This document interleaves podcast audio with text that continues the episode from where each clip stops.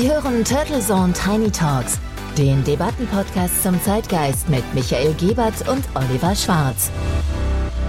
Guten Morgen und herzlich willkommen zur Episode 43 der Turtle Zone Tiny Talks. Mein Name ist Oliver Schwarz und ich begrüße Sie natürlich auch heute Morgen wieder zusammen mit meinem Co-Host Dr. Michael Gebert. Servus, Oliver, Episode 43. Wahnsinn, die Zeit vergeht ja im Flug. Und auch von mir natürlich einen guten Morgen an unsere werten Hörerinnen und Hörer. Schön, dass Sie auch an diesem wunderbaren sommerlichen Montagmorgen wieder bei unserem Debattenpodcast dabei sein können. Was hast du denn Schönes am Wochenende erlebt? Warst du wieder als Stand-up-Artist auf dem Board unterwegs oder hast du einen anderen spannenden Roadtrip gemacht? Ja, Roadtrip trifft's da schon ganz gut. Wir haben ein paar Sachen eingeladen und mein Stand-Up-Paddleboard kann ja aufgeblasen werden. Insofern war ich da flexibel. Wir sind ein bisschen rumgedüst mit dem elektrisierten Fahrzeug namens Tesla und haben einfach mal ein bisschen ausprobiert, was für wunderbare Seen und Alpenblicke denn da auch zur Verfügung stehen, Richtung auch in die Schweiz und natürlich im Bayernland. Insofern war es wirklich ein wunderbares Wochenende Wochenende. Das Wetter hat ja gepasst. Man konnte so ein bisschen dem Sturmtief und dem Wetter immer entfliehen mit der richtigen App auf dem Mobiltelefon. Und dann hatten wir wirklich Spaß, äh, uns da entsprechend die Personen anzuschauen. Ich weiß ja selber, People Watching ist ja das halbe Leben. Das ist ja immer eine feine Sache. Und uns auch anzuschauen, sozusagen, wie denn der im Moment zumindest von den Inzidenzzahlen her niedrige Sommer 2021 sich anfühlt. Derzeit noch im Urlaub befindet sich ja Annalena Baerbock, während Deutschland und die Medienkollegen immer noch über abgeschriebene Passagen in ihrem Buch und die Frage auch unserer letzten Episode diskutieren, ob das nun ein schweres Vergehen ist oder Schlampigkeit und ob es nicht im Wahlkampf doch wirklich wichtigere Themen geben sollte. Sollte man auch meinen, Unterstützung zumindest in diesen Fragen zu Fairness im Wahlkampf erhält Frau Baerbock mittlerweile sogar von von ihrem Kollegen in Anführungsstrichen Horst Seehofer und Olaf Scholz. Der Spiegel warnt in einem Kommentar aber wohl nicht zu Unrecht, dass hier schnell der Eindruck von Mitleid entstehen könnte, was für die Ambitionen der Kandidaten noch schädlicher sein dürfte als die Kritik und die Versuche einer persönlichen Demontage. Da ist doch durchaus etwas dran und selbst wenn der ominöse Plagiatsjäger Weber und auch geschätzte Journalistenkollegen mittlerweile auch kopierte Passagen in sehr persönlichen Kapiteln des Buchs entdeckt haben, wo, wo auch ich wirklich den Kopf über die Autorin schütteln muss, bleibt es dabei, dass der Wahlkampf derzeit enttäuschend inhaltsleer ist und in der Causa Baerbock eine Mücke zum Elefanten gemacht wird. Ja, und äh, wie ich dich kenne, nutzt du aber unsere wertvolle Sendezeit nicht aus Jux zum Aufwärmen unserer letzten Episode aus, sondern es gibt sicherlich auch das ein oder andere Feedback unserer Hörerinnen und Hörer oder frische Erkenntnisse.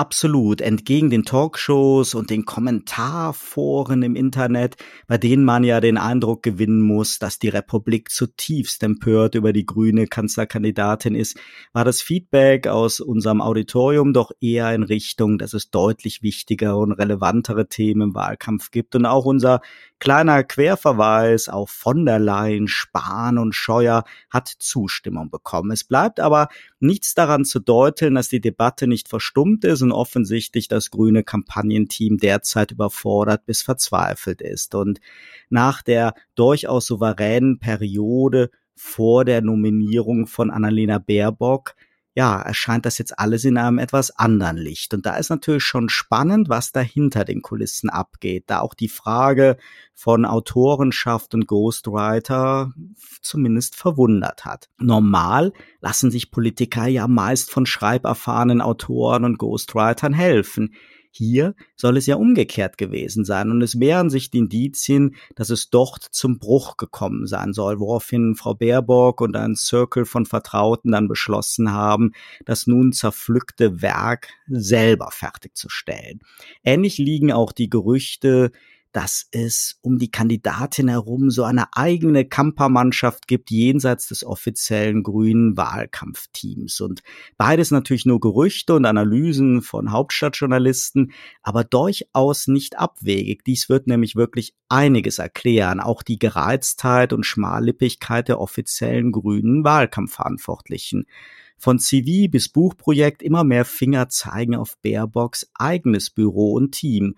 Und da sind wir natürlich wieder bei der Frage von Ego und Beratungsresistenz die man so ja auch immer wieder bei früheren Wahlkämpfen bei gescheiterten Kandidaten anderer Parteien durchaus beobachten konnte. Naja, wir haben ja auch beim letzten Mal eigentlich ganz gut rausgearbeitet, dass das Ego da im Zweifelsfall eigentlich wirklich das Thema ist, was zentral den ein oder anderen Kandidaten daran hindert, am Ende auch Erfolg zu haben. Und das, was du erwähnst, dass es dort immer so eine Art Sherpa-Truppe um die wichtigen Kandidaten, aber auch politischen Einflussnehmer gibt, bestätigt ja auch zum Beispiel bei Frau Merkel, die ja 16 Jahre jetzt am Amt war, auch diese wirklich sehr feste Sherpa-Gruppe um sie herum. Aber was sagt denn denn so ein Wahlkampfguru und erfahrener Wahlkämpfer wie Frank Staus dazu, den du ja für die Turtle Zone vor einigen Monaten auch interviewt hast? Damals waren die Grünen noch im Höhenflug, aber vor wenigen Tagen hat er mit den Kollegen von der Wirtschaftswoche gesprochen und sich natürlich entsetzt geäußert. Vor allem hat er aber prophezeit, dass die Strategen der Union sich natürlich jetzt so lange wie irgend möglich bedeckt halten und ihren Kandidaten aus einer inhaltlichen Debatte fernhalten werden. Er prophezeit aber, dass erst in den letzten vier Wochen wirklich die Entscheidung fällt. Und er sieht die einzige Gefahr für die Union in einer Ampel unter SPD-Führung. Doch dafür müsste natürlich verdammt viel passieren. Die SPD müsste die Grünen überholen.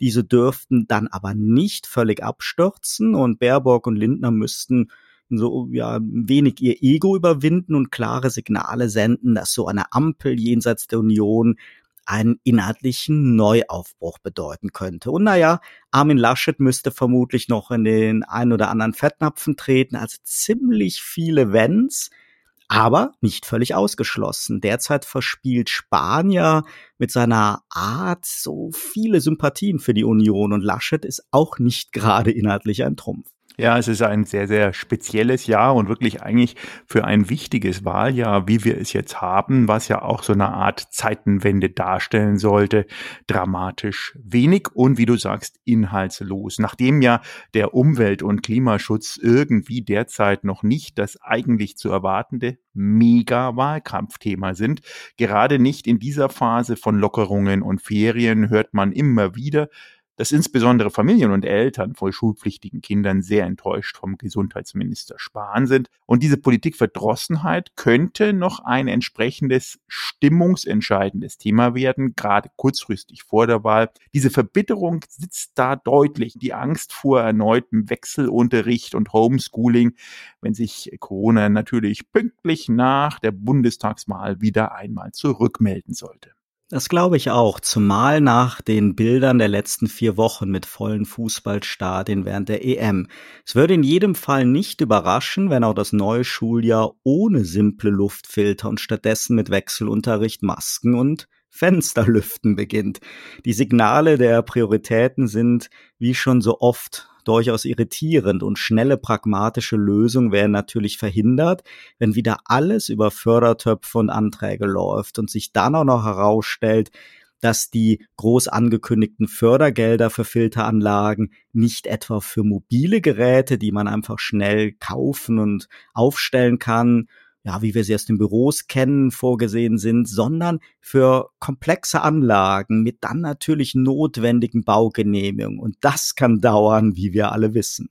Ja, es ist wirklich katastrophal. Ein guter Freund von mir kann da auch ein Liedchen von singen, gerade bei diesen entsprechenden Belüftungs- und Filteranlagen, die anscheinend bei ihm auf Lager stehen und die er wie wirklich Trockenbrot anbietet und keiner haben möchte. Da mobil, einsatzbereit, aber eben mobil und damit nicht förderbar.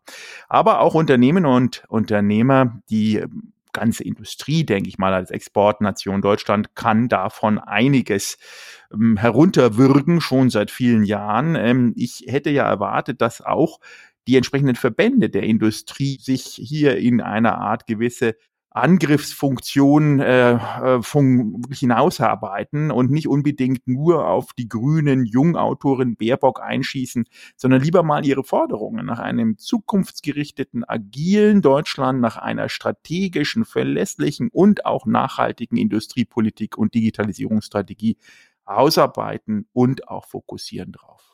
Es findet sich natürlich schon ja irgendwo in den Wahlprogrammen einzelner Parteien und ja auch traditionell in den Koalitionsverträgen, aber es scheint trotzdem so zu sein, dass wir rein strukturell alles andere als agil sind. Zumindest schafft es Elon Musk hierzulande schneller eine Gigafabrik für Tesla hochzuziehen als in den Kommunen die sofortige Anschaffung von Luftfiltern für Klassenräume debattiert, beschlossen und umgesetzt wird.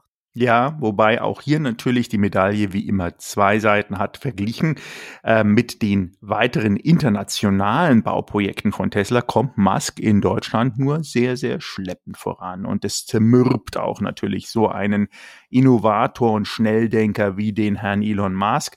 Und auch ihm sind die vielen Hürden, die ihm dort auch als Knüppel in den Weg gelegt werden, ein Graus. Manche natürlich sinnvoll, weil wir höhere Standards haben als anderswo auf der Welt, aber diese nicht so einfach für einen US-Visionär wie ihn aufzugehen scheinen, auch im Kopf und viele auch nachträglich ja verbessert werden könnten. Aber typisch deutsch erstmal blockieren. Und der Maßstab kann ja nicht Stuttgart 21 oder der Berliner Flughafen BER sein, sondern die Frage, warum bei uns Investitionen, in dem Fall sogar in Milliardenhöhe in Zukunftsprojekte, immer so lange ausgebremst werden, bis im zweiten Fall da eine gewisse Zermürbung Verschiebung stattfindet oder Worst-Case-Szenario, eine Umlagerung der Investitionen in ein anderes europäisches Ausland. Für unsere Beamten wirkt Elon Musk wie ein wilder Cowboy, der wie ein Besessener auf der Prärie rumleitet und der hier jetzt einfällt und alle zu überfordern scheint. Aus globaler Vogelperspektive dürfte Musks Tempo der zukunftsweisende Goldstandard sein. Und verglichen mit sowas wie China ist das natürlich Standard.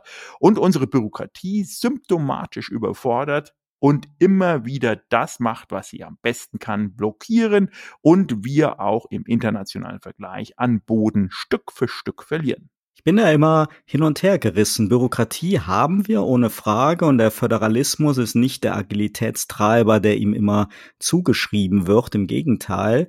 Und dass 16 Jahre Angela Merkel nicht für Digitalisierung, Infrastruktur und Visionen stehen, ist, glaube ich, auch unbestritten. Aber oft werden ja auch der Umwelt- und Tierschutz kritisiert, da angeblich die Sichtung einer seltenen Echse schon ganze Projekte um Jahre verschieben kann. Das ist aber, glaube ich, nicht der wirkliche Kern unseres Problems, sondern eher ein Standard, auf den wir stolz sein können, ohne da natürlich den Frust von Projektmanagern im Einzelfall gering zu schätzen.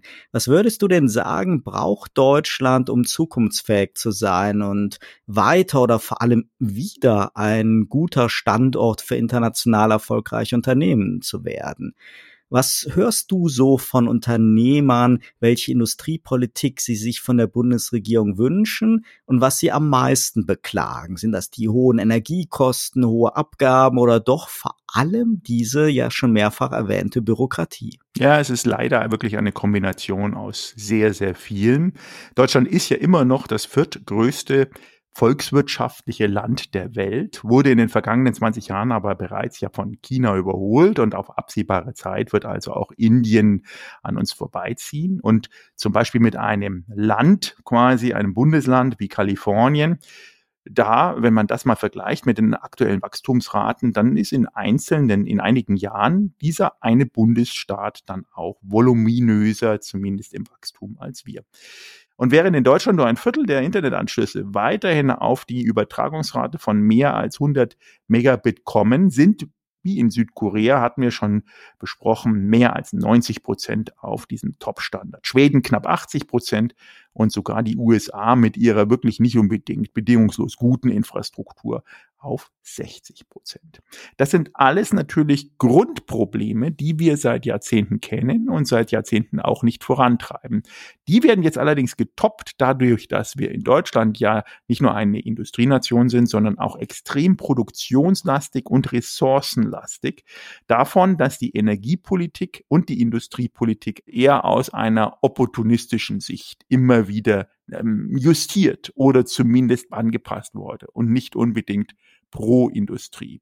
Die große Frage, die sich die Unternehmerinnen und Unternehmer gerade aus dem Familienunternehmerkreis weiterhin stellen, die ja wirklich pro ihrer Mitarbeiter das Unternehmen auch in Deutschland weiterführen wollen, ist, wie können wir uns das zukünftig leisten? Und zwar nicht aus der Perspektive, dass sie es sich leisten können, sondern sie stehen ja alle im internationalen Wettbewerb. Wie können wir weiterhin in puncto Qualität, in puncto Nachhaltigkeit nicht nur günstiger, sondern besser werden, innovativer als unsere Konkurrenzen jenseits von Deutschland. Denn man muss ganz klar sagen, Deutschland ist auch im europäischen Vergleich nicht unbedingt ja Premiumland für Investoren und solche, die dort mit innovativen Ideen vorangehen. Querdenker, also jetzt nicht die Querdenker, von denen wir so oft geredet haben, sondern die, die wirklich eigentlich schon auch aus der Vergangenheit immer Sachen vorangetrieben haben, die eben nicht in dem Strom schwimmen, die eben wirklich etwas machen wollen. Und die sind in Deutschland leider, zumindest im Nachkriegsdeutschland in den letzten 25 Jahren, immer mehr in die Ecke gedrängt worden. Und das sind teilweise auch die Solo-Selbstständigen, die dort mehr oder weniger immer noch nicht in die Karteikarten passen wollen und immer noch nicht sich verwalten lassen können, weil die Bürokratie sich weiterhin nicht auf diese flexiblen Arbeitswelten eingestellt hat.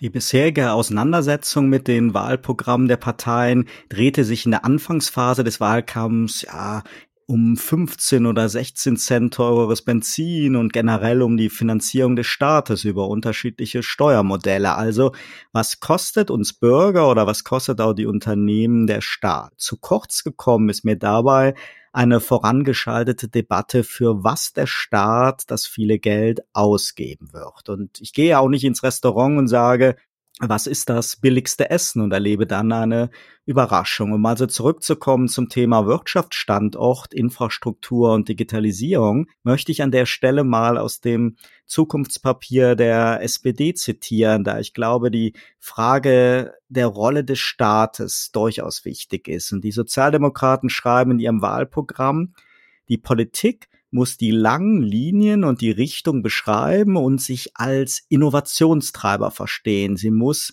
die für die Wettbewerbsfähigkeit und die nachhaltige Beschäftigung wesentlichen Ziele formulieren, auf die sich die Kräfte konzentrieren sollen. Wir brauchen den Staat als strategischen Investor, als Ordnungs- und Gestaltungskraft zur Bewältigung der Herausforderungen unserer Zeit.